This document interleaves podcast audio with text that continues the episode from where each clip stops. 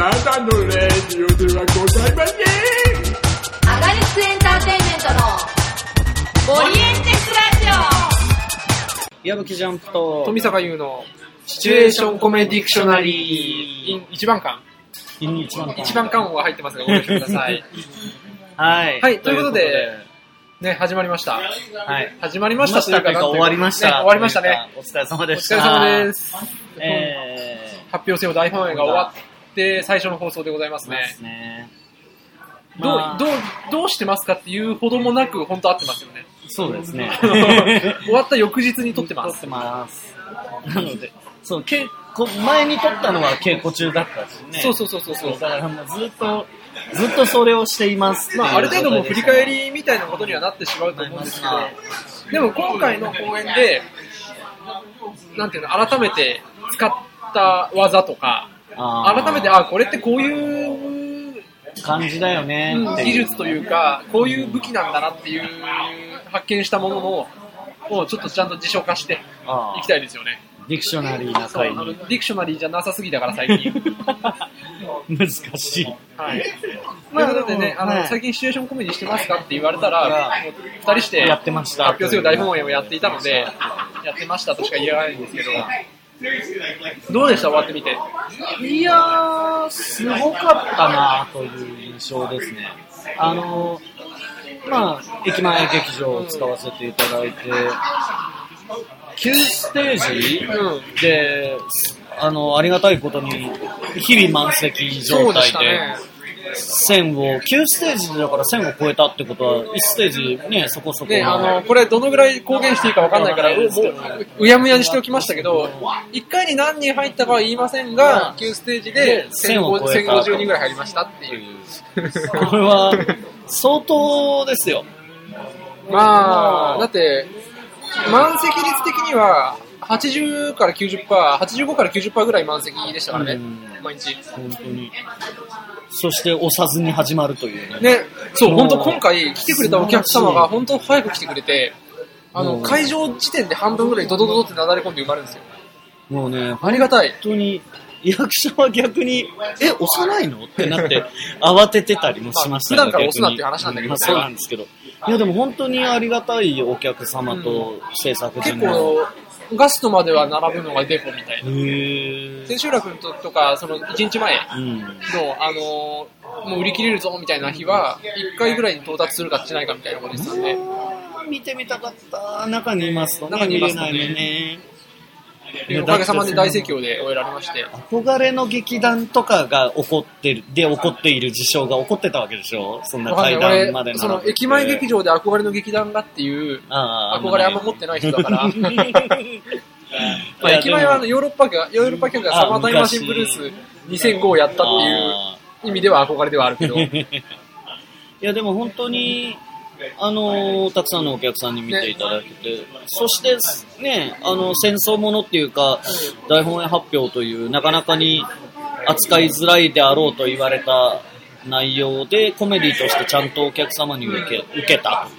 これ戦争ものとか大本営発表っていう大、なんていうんだろう、その、日本のことだから笑いづらいっていうのはそんなに心配はしてなくて、なんだけどどっちかっていうと、ブラックコメディで、地味なその報道をどうするっていう話じゃないですか。うんうんそのお役所仕事であるっていうことによって、あんまり受けなかったらどうしようって心配しました。お役所仕事でなんて言うんだろうな、皮肉な笑いというかさ、うんその、史実から見るとこうなのにこうだよねみたいな、ちょっと知的なというか、その知ってる人がにやりとするみたいな、そういうのだけになっちゃったらどうしようっていうのが実は危惧としてあったんですよ。あだけど、で、あーの、拍手笑いがガンガン出るみたいな、そういうのになってたから、普段以上にコメディの受け方をしてたからね。そうそうそう。だから、ね、それは意外でだったし、嬉しかったし、あの、序盤の、あのプロローグのところとか、うんうんまあ、あれは、ね、あれはまあ、ある程度くすぐりとして笑えるのかと思というか、ってたけど、うん形になってそれが明けてからの報道部で言い回し考えるコントあるじゃないですか。うんあれがあんな受けると思わなくて、あしょうもないこと言ってはいるけど、なんか、詳しい方がクスクスって笑うみたいな、そういうネタなのかなと思ってたら、意外とね、あちゃんと面白がってもらいましたね。まあそのへりくつというか、言葉遊び的なのがまあアガリスクっぽいっていうのはあね。る程度あるんだろうけど、そうね、今回はその、ありがたいことに話題になったのか何なのか、初めて、今まで気になったけど行けなかったけど今回来ましたみたいな、そうですね。新しいお客さんもすごく多かったし、周りから勧められてみたいなお客様がいらしたりっていうので、まだアンケートの集計してないけど、初めて見たっていう方は多分結構多いんじゃないかなっていう気がしますよねそれはと。てもありがたかっまあ、たです、ね。立地とか、日程とか、いろんな諸々のタイミングが重なったんだとは思うんですけど、まあでも、本当にありがたい。公演としてとてもありがたいものになりましたという。で、やっぱその気になっているというかさ、ちょっとここから詳しく突っ込んで喋りたいのが、うんあれですよね、その、めちゃくちゃラジオの時間みたいでしたね。自分で言うのもなんだけど、言っちあるゃうと程度さ、あそうですねる程度意識しては作ったけど、うんいや、まあ、ラジオの時間特に最後？最後のあのね、だって、ラスト10分というか、その、走るところが、まあ、まあそうですね。曲の入りから、ね、こう作ってって、わーって、あそこ毎日、あの、アップとして、ほぼ全員が絡むから、まあ、あの、ライブさんは、演じる下山中さんも死んでるし、あと、エナミがセリフえなみさんは全くセリフないんだけど、だからあの二人はアップにならないんだけどさ。でも毎日アップとしてあそこやってたんですよね。うんあそこが、なんて言うんだろう。スムーズにできるっていうのはもう絶対条件だから、みんな関わるし、っていうのをやってましたけど、多分、あそこの評判もある気がする、俺、今回の作品の評判って、ある種。あの、あそこにメインディッシュがちゃんとあったから、やっぱり好きなんですね、みんなね、ああいうのがね。あとやっぱ終わり方が、エピローグないじゃないですか。だから余韻はないけど、勢いのままやってバンって終わるっていう、当初狙っていたものが、セッション効果、映画セッション効果。終わり方の、最後のラッシュと終わり方の気持ちよさで持っていくっていう、あれがうまいことハマったんじゃないかなっていう気は気がする。しますけど、あのそのラストの10分間が、めちゃくちゃ三谷作品っぽいぽいですね。本当に、特にラジオの時間。うん、その、ね、それぞれの立ち位置というか、動き方というか、津野くんがラジオの時間っていう唐沢俊明演じる工藤ディレクターだし、まあ、木田大佐が西村正彦演じる牛島プロデューサーだったりはするんだけど、偉い人の目を盗んで、無事に放送そをう、進めると進める。っていう、で、中でもトラブル起こって、みたいな。ブースのところで、明石の放送委員を連れてくるってのが、ドナルド・マクドナルドを連れてくるだから、あれは結局。で、連れてきたと思ったら、あ、ダメだったがまた起こって、あーってなって。まあ、最後は熱いセットぐらいねうん、きちっとね。ね、珍しく曲入れましたからね。そうね。それは確かに早い段階で入ったよね。そうそこね。なんか、普段、まあ、内言のエピローグとかはズルして入れてますけどうん、それ以外基本、まあ、あまりなんて言うんだろう。劇を盛り上げるための曲って使わないんですけど、なんだろうね。なんか、使っちゃダメじゃないみたいな。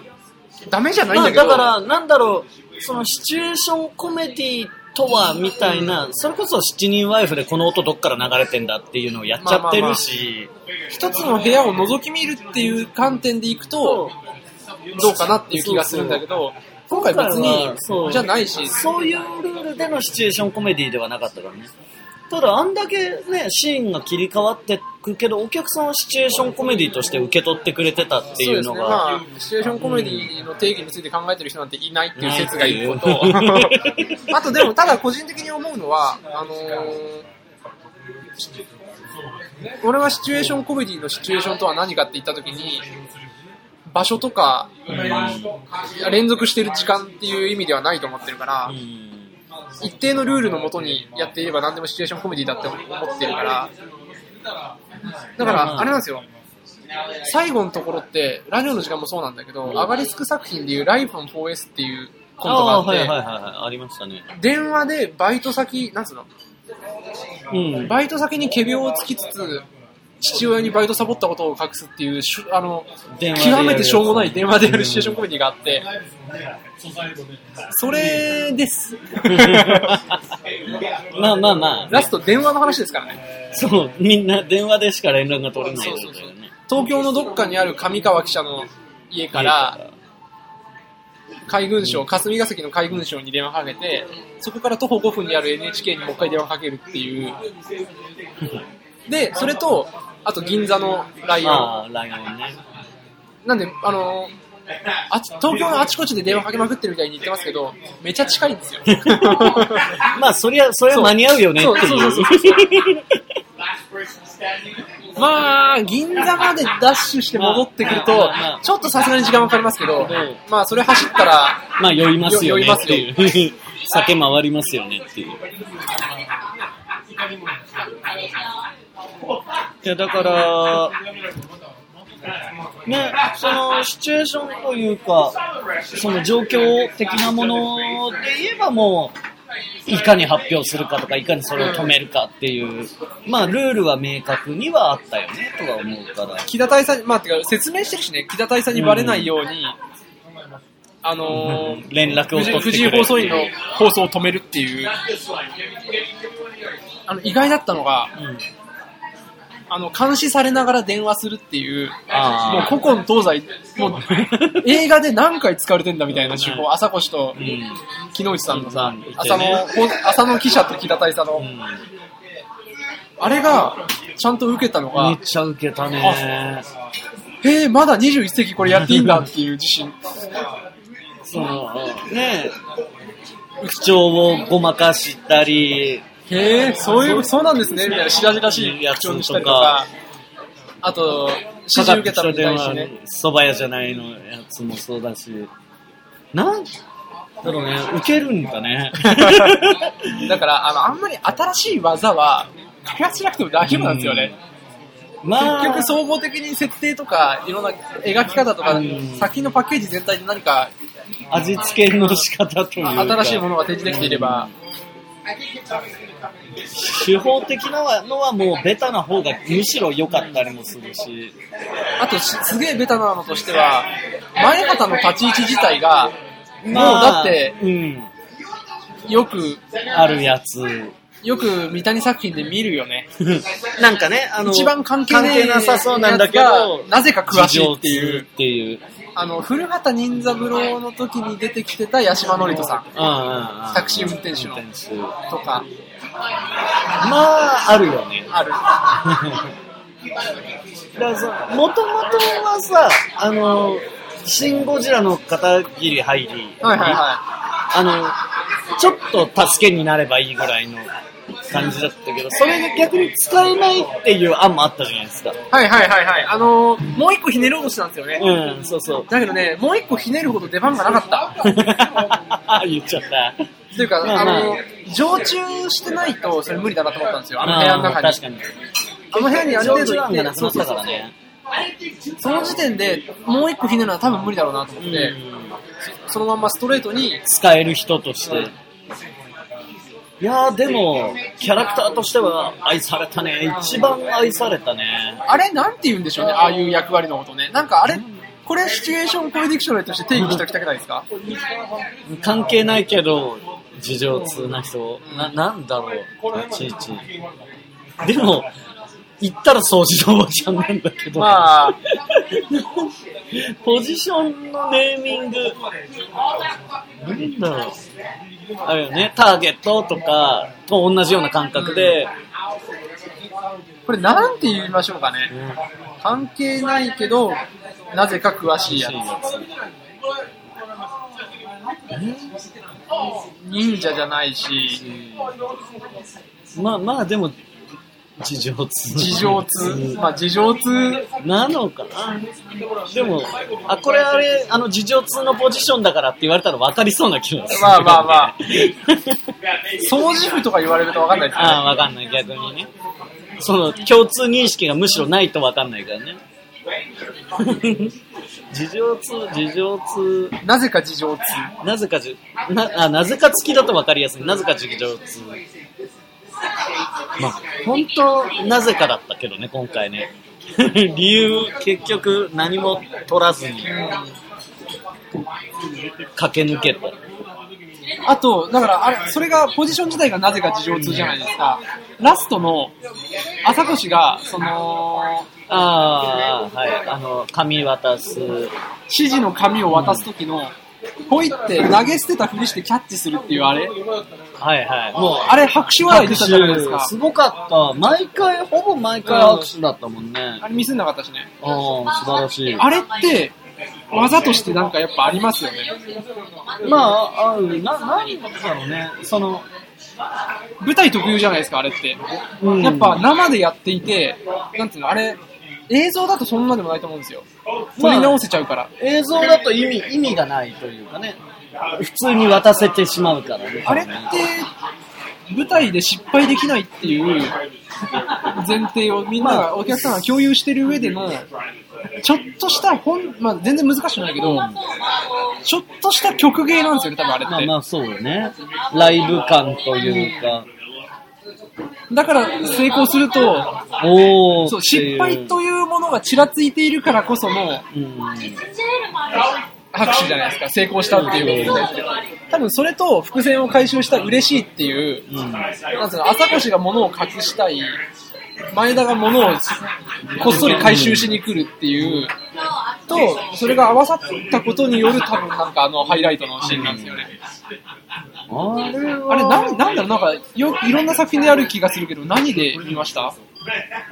だからその、失敗しちゃいけないってね、ある。だから、見、見た気はするけど、なんだろうとは思うね。あのコートインザメ、今度俺ね、見てたけど、昔富坂さんが見たやつ。あれで、電、携帯で電話してるかなんかの時に、来ちゃいけない人も来ちゃって、わーって放り投げて隠して、どこ行ったって後で困るみたいなのはあったりするんだけど、あだから、あの、あるべき、落ちるべきとこに落ちなきゃいけないんだけど、まあお客さん的にそれが成功というものではないそう成功と。か失敗とかっていう感じではないし、ね、あの、君とならのバスケは失敗してなんぼだしそう、あれ成功しちゃいけないやつだし。舞台でね、なんか、そういう、まあだから、けん玉なんですよね、あれはね。ああ、確かに、けん玉。けん玉とかマチャーキの隠し芸のすごい簡単なバージョンのものが、伏線回収とともにやってくると、なんかものすごい嬉しいっていう、多分あれ、すげえ専門的な話になっちゃうけど、伏線の回収による笑いって、おかしい笑いじゃなくて嬉しい笑いじゃないですか。うん。来たーっていうねそうそうそう待ってましたのやつだよね。それと、あの、失敗があり得るライブ感のあるう、ん。博打性のあるものを舞台上でやることの、せが成功した時の笑いって、同じ種類のあ嬉しいっていう感情の笑いなんだと思うんですよ、多分結局。おー、やったーやったーっていう、でできたっていう。なんかそれがうまいこと、そんなに狙って作ったわけじゃないけど、まあせっかくだからあれはポイって投げて前畑がキャッチするかみたいな。で、なんとなく決めてたけど、多分それがうまいこと重なったっていうことだと思うんですけど、あれなんてつけます？ああいう舞台上で、ああいうやつ。なんて言うんだろうね。なんだろうね。けん玉とか、ボール、シュートするとか、な、な、なんだろう。でもやっぱり曲芸なのかな曲芸。博打か曲芸だよね、多分。博打まではいかないからな。うん。成功率はかなり高く作るからね、やっぱりね。ど、どうなるんだってお客さんがサスペンドされるんじゃなくて、成功してくれよのやつだから、まあ、博打ではなく曲芸なのかな。テーブルクロス引きですもんね、あれは。そうそう。簡単に言うと。簡単に言うと。ひょけん玉とかできるかなできるかなできたーっていう。これ、あんま使ってなかった技ですよね。そうね。あの、アガリスク的に見たことはない気がするよね。まあ、もの、なんて言うんだろう。物体をどうこうするってあんまやんないじゃないですか。やんない。言葉の応酬で終わってしまがう。概念のやり取りだから、でも今回のやつもさ、多分さ、あの、紙を投げて手でキャッチするんだったらあそこまでなんないじゃん。はいはいはあの、ゴミ袋に直接ポスッと入るっていうのが肝だよね。それになんか、あーってなるっていうい。実際あの時代の、あのー、いや、お役所とか、うん。海軍の庁舎なんてまあ中枢中の中枢じゃないですか。あそこを掃除してる人が、あんな業務中に 片付けに来たかどうかは知らんし、んあんな麻袋持ってたかどうかも知らないけど、あれ何にするか結構迷って、あ箱にするかとか。紙のクラフト紙の袋にするかとかいろいろあって、ビニールがないじゃないですか。で結局、なんか昔っぽくするために麻袋にはしたんですけど、意外と気にならなかったですね、やっぱり。気にならなかったし。だから、今回のその台本発表、発表する台本演って、はい基本的にあのモデルがいたりとかさ、はい。固めの役が多いのよ。だから朝越くんのやつとかも別にモデルはいないけど、まあ実際そういうポジションの人はいた。そう、固くいるはずの人で、一番その前畑がファンタジーというか、そうですね。そう、あの、まあそれ掃除してる人はいただろうけども、それ、ていうか、なんて言うんだろう、あのさ、前畑の、あのポジションが、あの硬い設定の中にいる感じが、めちゃくちゃ三谷感あります。それはそう。あとあのー富澤大佐が赤島放送員のファンなのと、これあの、すっごいぽいなって、何に似てるかわかんないけど、すげえぽいなって思ったのが、三上中佐が赤島放送員に、あのーこれをって言って、白田からの交換条件のメモを渡すじゃないですか。あそこの後に、これは、報道部の三上、あ白田中佐からだ。で、赤島がパーってなって、そしてこれは、ファンの方からだ。っていう、あの展開あれが、めちゃくちゃ、ぽい。三谷感あんなーって思いましたよ。自分で書いてて。なんだけど。何で見たかわかんないんだけどけど、でもなんか、無無意識に書いたらすっげえぽくなった。なんかその、ね、あの、ウィット感というか、ああ、そううね。ん、ウィットっていうか、キュート？キュート。うん。そうなんだよね。まあ、富澤大佐がファンとかさ、木田大佐が、あのー、綺麗好き綺麗好きで紙を集めるとかさ、で紙集めるのって俺別に特に木下さんに言ってないんですよ。まあ、確かで、多分木内さんが自分でやってくれてたんですけど、うん。全然、あ、まさにそれや、やるべきだなと思ってそのまま、何も言わずにそのまま OK で採用なんですけど、に。ゴミ、ゴミの回収によく来る人がいるから、ゴミをまとめとくんだけど、1個で帰っちゃうっていうね。それにも効いてるし、あの、きちっと感みたいなのにも合ってる硬いとし、いうか、その人としてのキャラクターにもそう、そのなんて言うんだろう、キュートさっていうか、あれがすごい、なんでしょうね。ね。もう、見たい感としか言えない、俺は。堅物を表現してるのにキュートに見えるって素敵よね。あの、我が家の最終的解決のゲルトナーさんのメリークリスマスって無理やり言うみたいな、あれと一緒ですよね。これなんでしょうねこれ、でも別にさ、コギトさんがさ、三谷作品とかめちゃくちゃ好きで、そのオマージュでやってるってわけじゃないじゃないですかね。多分自主的にやって、これやったら、うん面白いというか、なんか可愛らしくなるん魅だろうな力っていう。なんか、あるんでしょうね、どっか我々に刷り込まれた。する何かがね。何で見たんだろうなっていう気がしますけど。うん。いやー、小人さんね。もう結構人気高かったですね、お客さんね、木田大佐の髪型のモデルは、あのー、小人さんと相談してて、木内小人さんと。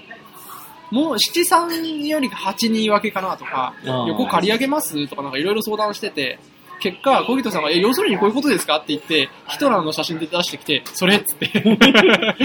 まあ、あの頃、憧れというか、その、ね、ヒトラーカットみたいなことにはなってたからね実際ね。モデルになってる高田敏直さんが、どうなんだっけな、しドイツ、新独派だったかどうかちょっとわかんないですけどね。なんか、いろいろ、今回モデルたくさんいるんでう、ん ドイツに、あの、好意的な人もいれば、そうじゃない人もいたりとかするんですけど。まあ、平出さんのヒゲもそうだしね。あそれっぽい感じになってるし。平出さん、ジャンプさん似てましたね。あれね、すごいよね。やっぱ、顔似てると声も似るんだなっていう。うん。平出大佐の声って残ってる、残ってますからね。まあ、そのね、台本発表を読んでる時 NHK のアーカイブみたいなやつは僕もちらっと聞いてはいるし。もほぼ原案というか原作本みたいとな、ともはや課している、台本発表改ざん予定捏造の太平洋戦争の著者の辻田正則さんもお墨付きのう、似てる。そう、嬉しいね。本当に、そこ、そこは。だから、初日の時かな、二日目ぐらいかな、その、モデルになったのこの人ですみたいな、俺ツイッターで並べてやったら、すごい、今までにないぐらいいいねついたから、ね。爆二ですからね、あれは。うんまあでも楽しんでいただける要素でよかったけど。あと、ラジオの時間とかに似てる要素としては何でしょうね。まあ、トラック運転手の代わりに、まあまあまあ結構みんな気づいてくれた方もたくさんいましたけど、うん。渡辺謙演じるトラック運転手の代わりに市政の人々が、甘味どころチームがいたっていう。だから結構、ちょこちょこ差し挟むけど、そんなに大きな物語じゃないはずの、結構大きな物語になったよね、姿勢チームもね。まあでも、そこからでもやっぱり汲み取って、でも結局この人たちこの後大変なんだろうなっていうのを汲み取ってくれる人もすごい多かったし、お客さんとして。うん。姿勢チームは良かったですね。あと、実は、このネタってこういうものなんだよみたいな、うん。裏話的な散らば散りばめてるやつたくさんあるじゃないですか。まあありますねせっ。かくだからそこら辺紹介して終わります。ちょっと紹介していきますかね。いまず頭からいくと、うん今回のあの一般的に演劇で M0 って言われている開演の急が鳴ってからああの会場中の曲から本番の始まるまでのあ。てーてれってってってってみたいなぎの曲。うん。あれが台湾沖の外貨っていう曲なんですよ。あの総合戦果のさ発表っていう一番プロローグで一番最初につながるあの曲なんですけど、あれがその1940あれ4年だっけな？4年にやった台湾沖航空船っていうまあ本当日本近海でのうん。空中戦があったんですよ。で、まあ、例によってもう大本営発表が、あの、隠蔽とか、改ざんにもがぜん乗り出してる時期なんで、例によって勝ったって報道したんですよ。そしたら、あのー民間の人々がテンション上がっちゃって、盛り上がってレコード作っちゃって、で、めっちゃ売れたっていう曲があるなんですよ。実際負けてんのに。そうそうそう。カタカタ万歳っていう流行り曲になっちゃ。そうう、軍の人がそうやっては隠蔽してったっていうだけじゃなくて、民間の人も乗っかっちゃってた乗っかる。し、で、人々がそれに湧くって思ったら、しビジネスチャンスだからうん、企業は作るじゃないですか。っていうように、結局、その、軍で、まあ軍が悪いことしたってだけじゃなくて、民間もひっくるめてみんなしてそっちに歩いちゃってたっていうの社会的の、にそういう流れは。だからすごく象徴的な歌で、うん。なので実はやりましたっていう、あの、元ネタ自慢。あとは、まあ、その、そこからつながるプロローグのメンバーの話とかそうですね。まあ、それはね、結構もまあ、う、メインのギミックではありますよね。なんで44年を先にやってるかっていう。そうまあ、やりたかったのもありますけどね。あの、総合戦果で数が合わなすぎてどうしようって悩むっていう。ただ、あの人たちよくよく考えると、あれ44年末じゃないですか。だからもうすでに2回総合戦果発表やってるはずなんだけど、まあそこは、まあまあまあまあまあまあそこはそれとしてまあまあ飛ばしつつっていうね。あと、これ絶対誰も拾ってないだろうなって思ったのが、その後の戦争にまつわる悲惨な出来事を、実はいろんなセリフとか単語に散りばめてて、おあのー、あやちゃんがうん。一人で壁に向かって愚痴を言い続けてる中の、あーはいはいあの、ゆうたさんをいろんなデートスポットに誘ったのに全然、全然誘われた気がしてねあいつっていう時の、上野動物園の象がすごい賢いらしいんだってっていうのは、それです。かわいそうなんはい、あの、詳しくは、あの、かわいそうな象という本を読んでみてください。ね、かわいそう。上野動物園の、あの、その空襲に備えて、その、猛獣をうん処分しなきゃいけなくなったんだなって、毒餌を撒いたんだけど、めちゃくちゃ頭のいい象がわざと毒餌だってし気づいて食べなかったから、他の方法で泣く泣く殺したっていう、かわいか悲しい話。かわいそうなんですよ。ね。の話だったり、う んあと、最後の10分間で怒涛の中で言ってるんですけど、三上中佐が、しかしアメリカ本土空襲作戦についての会議がっていうのが、それよりこっちの方があって頭に否定されるんですね。まあそれが原因かはわかんないけど、アメリカ本土空襲作戦みたいな計画があって、結局うまくいかないまま終わったっていうのもあります。まあ本当にミッドウェーの後うに企画というそか、ミッドウェーで負けたからには何かせねばっつってやってたのがアメリカ本土のその計画だったんですよやったりとか、あと何かあったっけな。あとまあ女子放送員があ深夜の再放送を読んでたっていうのは、これも本当ですね。うんあのあの時期からかどうかわかんないけど。そうですね。作家の近藤富江さんっていう人が、昔、演劇少女からうん NHK の女子放送員になって、で、それから作家になった人なんですけど、昭和19年とかに、あのー日本放送協会の放送員になってるんですよ。で、その時にはすでに深夜の再放送は女女子女子とかがやってたと。で、そこの時にあの憧れの先輩として人気のベテランアナというか、うん。あの、ベテランかどうかわかんないから、まあでも人気のバリバリのアナウンサーが、あえっ、とね、赤沼。赤沼放送員と大島放送員っていう人がいたらしくて、なんでそれをくっつけて赤島放送員にしたっていう。だからあれ鹿島由紀子合わせかと思ってるんですけど、実は違うんですよ。赤島、赤、赤と島を合わせて赤島にしたら結果鹿島が残っちゃった。そうそうそうそう。あ、あれ？他何がありましたっけね？細かいネタ、まあ細かいというか、その、実際にその大本営発表って、その平入大佐として僕が読ませていただいたやつ、あの、あの中実際会見で読んでるのは本当にあったやつ。そうですね。あの中、中盤に発表した、なんかよくわかんない漠然としたやつっていうのは、潜水艦4隻沈没のやつですね。あれ本当に6月7日ぐらいのミッドウェイの戦果をどうやって発表しようって悩んでるぐらいの時期に発表されてるんですよ。で、真意はわかんないけど、しかもな、なんていうの？?5 月下旬から6月上旬だから、もう超漠然としてどのタイミングかもわかんないし、うんこれ別に今言わなくてもよくねってやつを、この何とも言えない情報を発表してるのは絶対に時間稼ぎだろうと思って、代表発表のその、文言というか、その、文章全部が、あの、アーカイブされてて、うん。ダウンロードできるんですよ、PDF で。で、それ全部落として、そ見てた。れそう、1942年の6月の7日とかの、ミッドウェイの直前に何があったのかなって調べてたらそれがあって、この漠然っぷりは絶対時間稼ぎだなって思って入れたっていう。ただ、あの、メインで読んでるミッドウェイ回線についての台本発表、あれ省は、略。あれ省略なんですよ。だいぶ。本当は、あのーあ、粒子はい。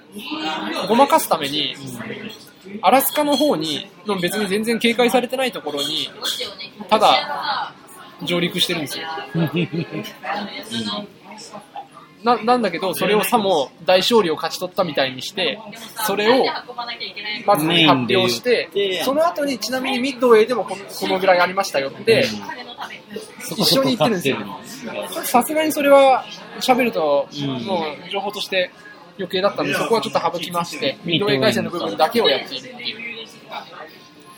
だけど発表、午後に発表して、うん。夕方か夜の番組に、平井、平井で大佐が出て解説をしてしたっていうのは事実。事実だし、そこでその、実際その、なんだ、差し違い戦法と差し違い戦法とか、か、言ってたのも、解説したのも、一回一冊主義でうんやったのも事実であるっていうのは、あれは本当に喋ってる内容だし、本当記者会見の場で、結果、白田が言ってたけど、そう、あの、アメリカの出ません編は非一日になるあれも、平井で大佐が言ってるやつ。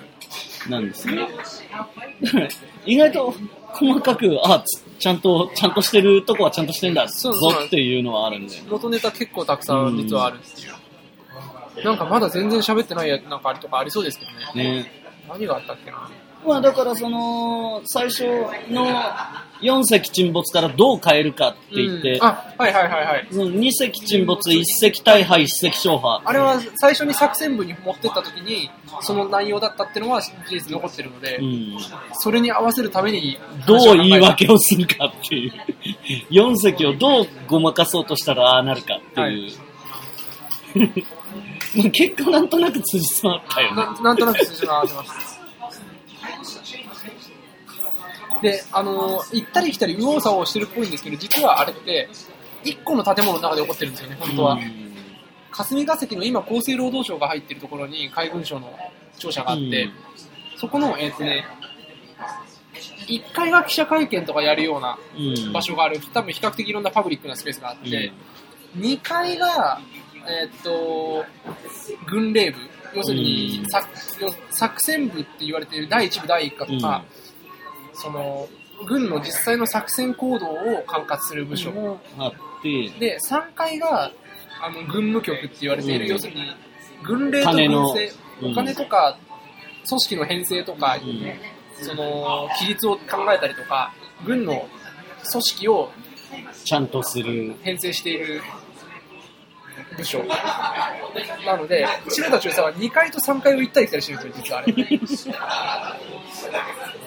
今もあの、厚生労働省の中央庁舎うん。の5号館の裏に行くと、海軍あとみたいな。軍令部跡軍令部跡っていうあの碑が残ってます。うんあの、中曽根首相ってはいはい、昔の。そう、昔の。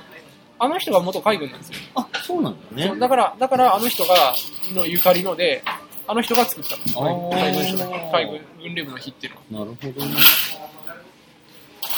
で、NHK はそこの斜め前のブロックというか、うんあれ何通りだっけな？あの日比谷公園の前の、そこの通り挟んで、向かいの隣のブロックに元放送会館があって、本当に数分で行けるんですよ。じゃあ行ってくるって言って行けるっていうね。で、陸軍は、あの、今防衛省がある市ヶ谷にあったんで、多分高口中佐は、チャリで来てます。頑張ってね。頑張ってチャリで来てる。で、結果一概に帰りたまえっていう。だから多分高口中佐は堅くなに軍刀を持ってるんですけど、うんチャリの時めちゃ邪魔だと思う。あの、皇居のところまで走ってって、皇居をぐるっと回って霞ヶ関まで降りてくるコースで多分来てるんですよ。大変なんだ。その割にしょっちゅう来るなしょっちゅう来る。電話、電話さすぐ切られちゃったから、そのまま突っ込んでくるそのまま。あー、これな変わるかな。高橋まあだからそのね、モデルになってる人物とかはまあね、あれを見ていただけると。そのね、関係性だよね。はいはいはい作戦部、軍務局ががバチバチやってでても、その作戦部の、うん。作戦部って通称なんですよね。正式には軍令部の第1部第1課っていうのが作戦担当のところなんで、そこのことなんですけど、そこの一課長だったのが、えっ、と、富岡貞俊さんって人で、それが富澤大佐のモデルなんですけど、この人は本当に平出さんと海軍兵学校の同ではあった。同期では。いじめられてたかどうかは知らない期。い。じめ関係がどうだったかは知らないです。ただ、同期だったのは確か。確か。それによって多分情報をちゃんと得てたから、平出大佐がいろいろ発表ができたっていうのもあったらしいんですよ。あと、平出大佐が原稿読むのうまいんだけど、嘘つくのが下手で顔に出る人だっていうのは 本当。どんだけ下手なんだろうね。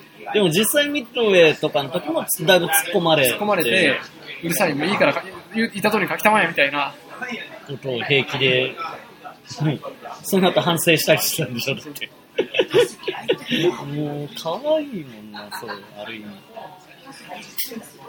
ちなみに富、富澤大佐のモデルになった人って、あのー終戦の時まで普通に生き残ってて、でもその戦後もずっと生き残ってる人ですけど、あのーなんだっけ、水売り号で調印した幸福文書。調印した時に、海軍の代表として立ち会ってるんですよ。最終的にはかなり偉いところまで行ってますよ、確か。中将ぐらいまで行ってたけど、すごいね。で、まあ、じもっと上にもポストはあるんですけど、上の人とかが、自分は行かない、自分はその幸福の立場場に立ち会いたくないって思ったのか、うんみんな行かない行かないって言って、押し付けられた富岡さんが言ってた。なるほどね。あと、下山中佐はあ腹切って死んだって言われになってますけど、モデルになった人は別に腹切って死んでない。俺になった人はただ盲腸になって出撃しなかったっていう。でも、その、山口多門中将、各止めを少々言ってた言ってましたけど、その、飛竜で沈んでった、うん沈んだ飛竜に二人だけ残ったっていう、まあ、美談として、その後、えあの、戦時中語られてたらしいんですけど、そこの場面に立ち会ってるのは事実なんですよ。あ、そうなんだ、ね。淵田光夫中佐って人が。あで、中佐まで行ってめちゃくちゃ偉いのに、その、パイロットとして実際、現場で指揮取ってて、乗りながら指揮取ってたっていうのも事実で、多分確か作戦参謀かなんかの中に、その、それこそ海軍兵学校の同期のめちゃくちゃ仲いい人がいて、あのー俺が中央でいろいろ作戦を立てるから、お前は現場に行って、指揮を取ってくれっていうことをやってたらしいんですよ。もう、踊る大捜そうそ査うそうそう。すごいね。なんか熱い。そう、だから特、だからその、中佐まで行った人が、その、飛行隊のうん、うんまあ、トップとはいえ、実際に乗ってるるなんてなかなかなかったらしいんで、他の、他の部隊のトップってそんな偉くないんですよ。だから特別にな呼び名で呼ばれてたとか、すごい人では。ていうのもあったりはします。うんだから結構調べていくと、まあ言うて70数年前なんで記録が結構残ってるので面白いですよね、やっぱり。うん。ね、ちょっと気になったところでしたり、うん。その台本をお買い上げしていただいたり、DVD をお買い上げいただいた方はちょっとね、見比べて。てみ、え、これどういうことなんだろうって思って調べて意外とちゃんとしてたりするっていう。まあ本当はね、あのー放送は止めようと思ったら、うん。NHK には NHK 専属のあの監視してる人がいて、うん。まあ、報道部の人も立ち会ったりとか、その原稿を作って読ませたりはしてたけど、低心章とかの人が実際放送を仕切る人というか、監視する人は別でいたし、新聞は内務省の人が監視してたし、みたいなことはあるんですけど、まあまあ、そんなね、そんなみんな出すわけにいかないしっていう。それドラマとしてね、成り立たなくなっちゃうからね。その辺はあるけれど、ある程度、ラジオの時間間に収めるために、ギュッてやりましたけど。まあ、でも、本当にご好評だったよね。そうですね。なんか、ま、マニアックな公演になるのかなとは思ってましたけど、そんなことなかったですね。まあ、中にはね、マニアックうな、ん、あの、三上中佐って言っていたときに、モデルが上重則さんという方で、上中佐なんですけど、え、三上、え今上って聞こえたけど、もしかしてこの上って上重則のことかって思ったっていう感想があって、どんだけ詳しいんだって思ったけど。もうめちゃガチな人だしね、うんでもその人が面白がってくれたってことはだいぶできてたってことだよね。本当に。その感想をくれてた人のやつとか、うんそのね、その組織内のいざこざとか、その陸軍と海軍のいざこざとかっていうのを面白がっうん。てる、普段からそれをが好きな人だったっぽいから、ああ、楽しんでくれてたんだろうなっていう。あるよね、こういうのっていう見方をしてたんだろうなっていう。あとやっぱ、あの、我々稽古場でめちゃくちゃ、あの、やるたびに面白がってたのが、やっぱ、木田大佐が入ってきて、うん。高口中佐と言ったかって言って、ああの、なんていうの？絶妙にさ、いい感じ、いいシーンみたいに入ってくるじゃん。あれが、あの、なんていうの？登場のシーンがバカバカしくて、ーこれが海軍、帝国海軍の軍人だっていう、何言ってんのっていう、何を偉そうに言ってんだ、こいつらっていう。あそこはちなみに、稽古段階で、王様のレストランの、あの、決め台詞がかか言った時のあの曲、勇気っていう曲なんですけど、あれがな、お客さんの中であれが流れるように言ってくださいっていう指示でした。流すとめちゃくちゃ合いますよ、あれ。まあまあ、そうですよね。まあ、ザっていう。そ、それで大内が本当の敵は陸軍だったのだからね。あそそこの後にあの、海軍の、海軍チームでキャッキャしてるのあれ楽しいですよね。楽しくて、まあもう、うん。最悪なんだけど、普通に考えたら。そうそう。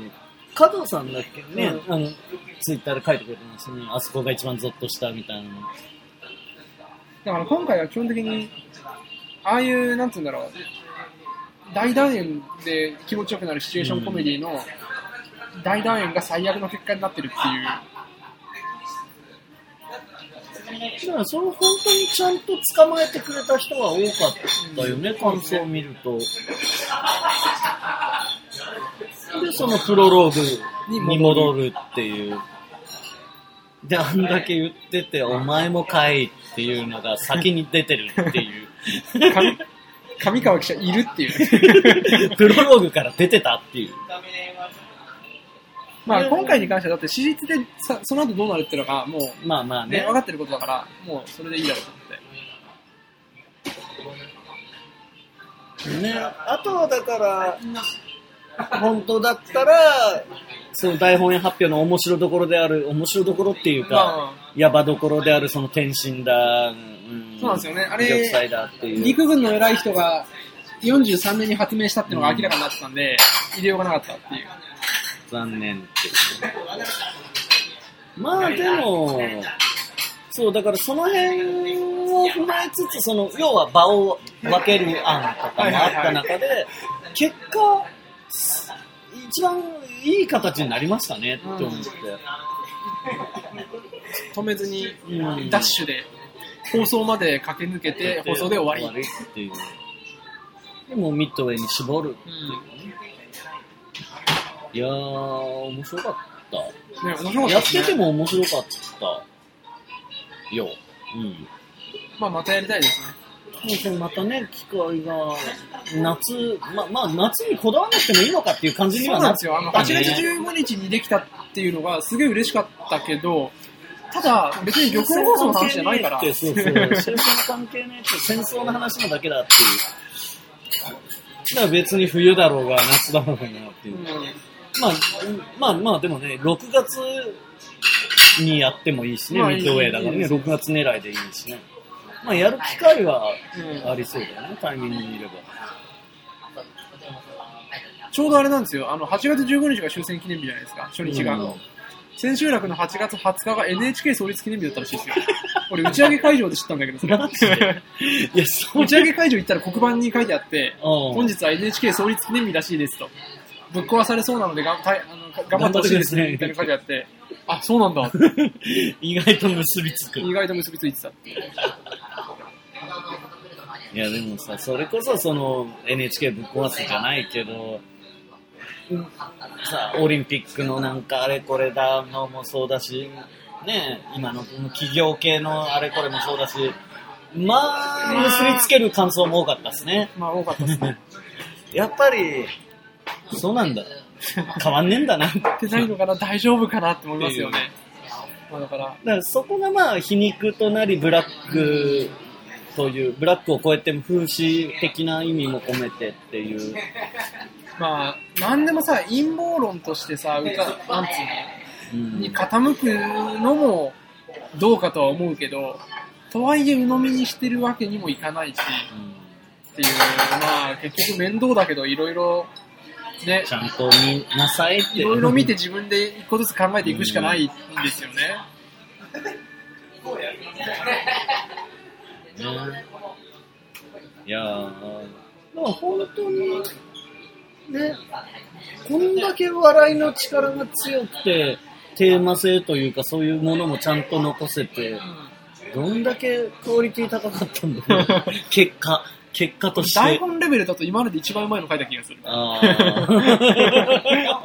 思い入れとかそういうのとかってまた別じゃないですか。うん、まあね。内言とかはさ、まさに今日あの、うんフェブラボがやるやつを二人とも、ちょっとね、投資稽古見させてもらってきたけど、それ見たら、ああ、やっぱ内言って、うん、言いたいことちゃんと書いてんなっていうかさ、もう、自分的なね、俺の思想がバンバンに書かれているって思ったけど、そういったタイプの作品ではないけど、なんか、うまいこといろんな情報をギュって処理できたなっていう気がしますね。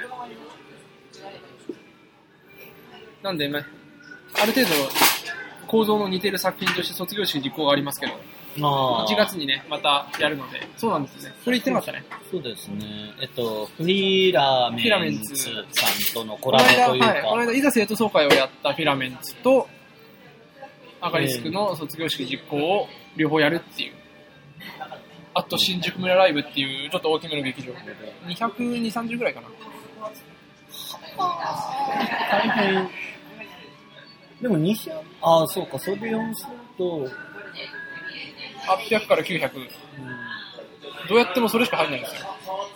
ですねそう、あの、1週間借りて2作品やるんで、どうやうんどう頑張っても5日間8ステージしかできないんですよ。うんだから2作品で割ったら4ステージずつになって、そんなに多くないから、あの、お早めにっていう感じなんですけど、アガリスクが2017年、18年か。うん8年の2月にやった卒業式実行が2年ぶりの再演。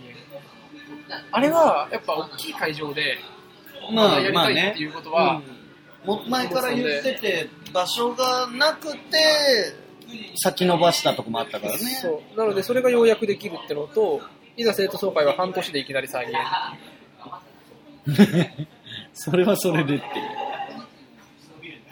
う。だから、うん、オンラインもの特有の俺が書きたいこと書いてるっていうのと、うん今回くらいちゃんと取材して、いろんな余白というかさ、行間にいろんな情報を溜め込んでギュッて整理するみたいなのと、うまいこと両方やりたいなとは思いますけどね。ぜひそちらも。両方とも富坂さんが演出はアガリスクメンバーはいざせあ卒業式実行ばっかりに出るのかな多分。基本的な。だから卒業式実行のアガリスクと、いざ生徒会のフィフィフィラメンツフィラメンツさんっていう感覚のかけるっていうそうですね。字面なイメージなのかな。ぜひ、よろしければ。1月の22日水曜日から26日日曜日までやりますので、よろしくお願いしますよろしく。お願いします。そんなところですかね。ですかね。はい。結構長くなっちゃったのかな。まあ、今日は辞書としてでもね、ああ、曲芸、え？なぜか、なぜ、ななぜか事情通なぜか事情通とと曲芸という辞書が1個できたので、なので、よかったんじゃないでしょうか。はい。じゃあ、そんな感じで、上がりすぎの富坂と、矢吹ジャンプでした。ありがとうございました